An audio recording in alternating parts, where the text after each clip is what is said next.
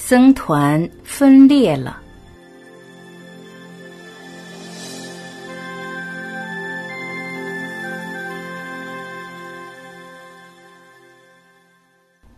王舍城的竹林精舍、皮舍离的大林精舍和舍卫城的奇缘精舍，都成了很活跃的修行和学道中心。摩羯陀、焦萨罗和邻近的地区都陆续设立了修道中心。穿着橘黄衲衣的比丘到处都可以见到。在佛陀正道后的六年内，醒觉之道已传遍远近。佛陀在摩库罗山上度过第六次安居，而第七次则在恒河上游的僧奇商山上。第八个雨季，他在拔茄的善来山；第九次就在角赏弥附近。角赏弥是舍姆纳河沿岸富萨国的一个大市镇，在这里的森林里建筑了一座很重要的寺院——瞿师罗园精舍。这名称是随捐赠森林的那位在家弟子而起的。诸大弟子如摩诃迦摄、目犍连、舍利弗和摩诃迦遮罗等，都没有在第九次安居时与佛陀一起住在瞿师罗园精舍。只有阿难陀和佛陀在一起，罗侯罗则留在舍利弗左右。瞿师罗园精舍到处都是参树波树，而佛陀最喜欢在炎热的下午在这些树下禅坐。一天禅坐完毕，他手里拿着一把参树波树叶，回到僧团中。他把树叶提高，对比丘问道：“比丘们，哪个树木较多？我手里的树叶，还是森林里的树叶？”比丘答道：“森林里的树叶。”佛陀说：“正是，我所证悟到的，比我所教的多出太多了。为什么？因为我只教那些真正有用于修行正道的义理。”佛陀说这些话，是因为有太多的比丘把自己迷失于哲理的推论和揣测之中。佛陀特别提醒摩路茄子比丘不要在密法的问题上纠缠，因为这是修行所不需要的。摩路茄子比丘一向喜欢问佛陀有关宇宙是有限还是无限、有尽还是永恒，但佛陀一直都拒绝回答这些问题。一天，摩路茄子觉得再没法忍受佛陀的沉默了。他决定问佛陀最后一次，如果佛陀再拒答的话，他便会舍戒还俗。他找到佛陀，对他说道：“师傅，如果你肯答我的问题，我便继续追随你；但你拒答的话，我便决定离弃僧团。告诉我，你其实知否宇宙是有限还是无限？如果你不知道答案，你可直接告诉我。”佛陀望着摩路茄子说道：“你当初受戒时，我有说过会解答这类问题吗？我有没有这样说过？摩路茄子，你肯当比丘，我便会解答你所有形而上学的问题。没有，师尊，你没有这样说。那你为何现在要我这样做呢？摩路茄子。”你就像一个被毒箭射中的人，当家人替他研医诊治，希望医生把毒箭取出和给他解药时，他却叫医生先答一些问题。他要知道谁发射毒箭，那凶手的阶级、职业和射他的原因。他更要知道凶手用的弓是哪一类，用的毒又是什么材料配置的。魔路茄子。这个人必定到死去时还未能得到他想知道的答案。修行大道的人也是一样，我只会教一些可以对修行正道有帮助的东西，其他没用或不需要的我都不会说教。摩路茄子，无论宇宙是有限或无限，有尽或永恒，你都要接受一个真理，那就是生命里存在着的苦。而要消除痛苦，又必先要明了苦的成因。我所教的都是能帮助你达到无着、平等、平和与解脱的。我兼具讲说其他一切对正道没有帮助的。摩鹿茄子感到惭愧，请佛陀原谅他愚昧的要求。佛陀鼓励所有比丘专注于修行上，以免在不必要和没用的哲学辩论上浪费时间。捐出森林建寺的瞿师罗，又在库巴达和波婆离甘巴瓦罗出资兴建两所寺院。接着，他又在附近多建一所叫巴达离茄的第四间精舍。在瞿师罗园精舍，如在其他的精舍一般，一些比丘被委任背诵佛陀的言教，他们被称为经师，因佛陀所说的都称为经。其中，佛陀在落野院给最初五位弟子所说的开示，就是初转法轮经。另有几部经，如《无自性经》《缘起经》《八正道经》等，都是全体比丘每月诵念两次的经课。除了经师，也有戒师，他们精通比丘和初学僧的戒律。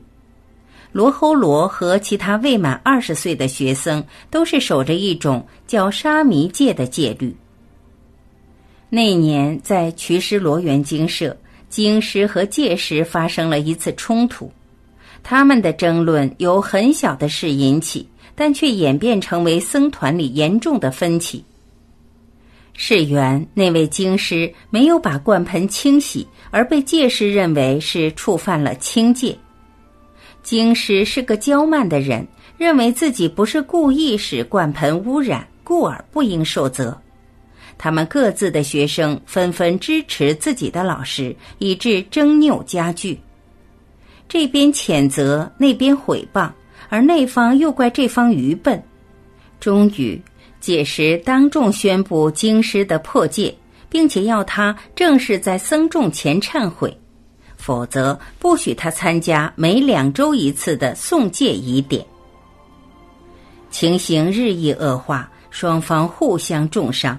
他们的言辞如毒箭一般，除了一些不偏帮任何一边的比丘，其他的比丘大都站在其中一边。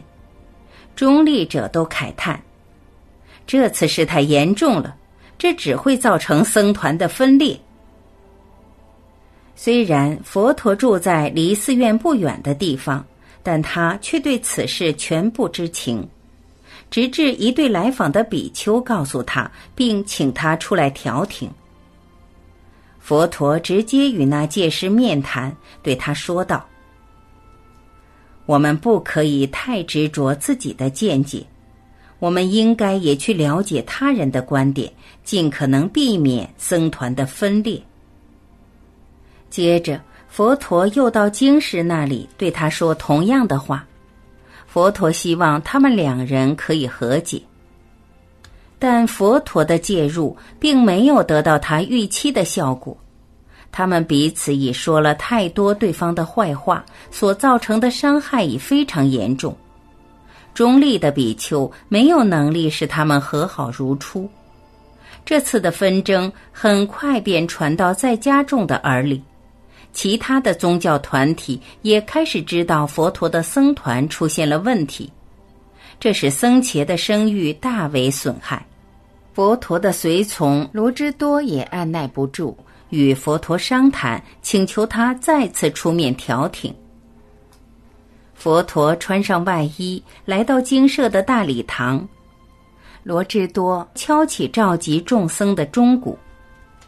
比丘齐集后，佛陀这样说：“请你们别再争辩，这只会令僧团分裂。请回去继续修行吧。我们是真修行，就应该不要成为傲慢和嗔恚的受害人。”一个比丘站起来说：“师傅，请你不要插手此事，回去静修吧。这事与你无关。我们已是成人，一切都懂得自己解决。”接下来的是鸦雀无声的沉默。佛陀站起来，离开了礼堂。他回到自己的房子，拿起起钵，不往脚上米起食。之后，他独自行入森林里用食。吃完后，他又起来离开脚上米，向着河那边走。他没有通知任何人，就是他的随从罗芝多和阿难陀也不知道他离开了。佛陀一直步行。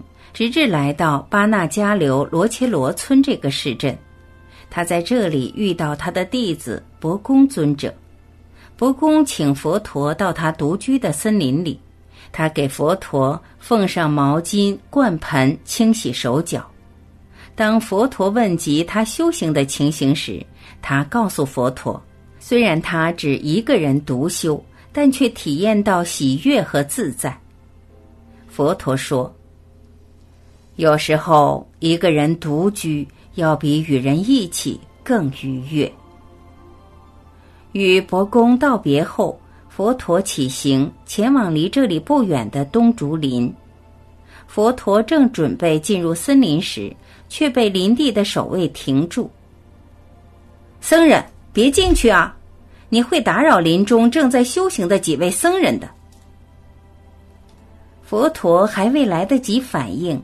阿耨楼陀尊者突然出现，他兴奋地跟佛陀招呼，并对守卫说：“这位是我的师傅，请让他进去。”阿耨楼陀带佛陀进入森林，他与竹南提伽和金毗罗两位比丘一起住在这里，他们都很高兴见到佛陀。竹南提伽替佛陀拿钵。而金毗罗替佛陀接过外衣，他们清理了金竹丛旁的位置，给佛陀坐下，又奉上毛巾、灌盆。三位比丘向佛陀鞠躬顶礼，佛陀请他们坐下，问道：“你们在这里感到满意吗？你们的修行进展如何？在这里起食和教化有遇到困难吗？”阿耨楼陀回答道：“世尊，我们对彼此关怀备至，生活上的和谐犹如乳蜜交融。我认为可以与竹南提茄和金皮罗一起是我的福气。我很珍惜他们的友谊。我每做一件事之前，无论他们在或不在，我都会先停下来，问问自己他们的反应将会是怎样。”我的言行会令师兄们不高兴吗？只要有怀疑，我便立刻抑制自己。师尊，我们虽是三位，但犹如一体。佛陀点头表示赞许，他望向另两位比丘。金毗罗说：“阿耨楼陀说的都是真话，我们和平相处，而且都互相关怀。”竹南提且也加入。从食物至修行的见解体验，我们什么都一起分享。佛陀嘉许他们说：“好极了，我真高兴看到你们如此融洽相处。一个真正的僧团是应该这样和平共处的。你们真的醒觉了，所以你们才证得这种和谐。”佛陀在这里和三位比丘住了一个月，他观察他们每天早上怎样在禅修后起食，哪一个比丘最先回来，便替其他的比丘准备座位、取水以备清洗和摆放好一只空钵。他自己用食之前，必先把一些食物放进空钵内，以防其他的比丘起不到食物回来。他们全都用食后，又将所余的食物放置在地上或水流中，小心不会伤害附近的小动物。然后他们才一起把起钵清洁洗净。谁先发觉到茅厕需要清洗，便立即去做；需要别人合力的工作，他们都一起合作。他们又不时坐下来交换修行上的心得和经验。离开三位比丘之前，佛陀对他们说：“比丘，僧团的本来性质就应该是和谐的。我认为，依照下列原则，和谐相处是可以达到的。第一，共同享用一处公用的地方，如森林或家居。”第二，共同享用日常的必需品。第三，一起手持戒律。第四，只用有利于和合的言语，避免导致僧团分歧的言说。第五，互相交换见解和心得。第六，尊重他人的观点，而不要勉强别人跟随自己的看法。僧伽如能依照这些原则，必定能够获得喜乐与和谐。比丘，让我们以后遵照这六条原则。比丘们都很乐意接受佛陀的教导。佛陀与他们道别后，便步行至波奈耶切附近的罗基罗森林，在一棵婆罗树下禅坐后，他决定。一个人在这里度过即将来临的雨季。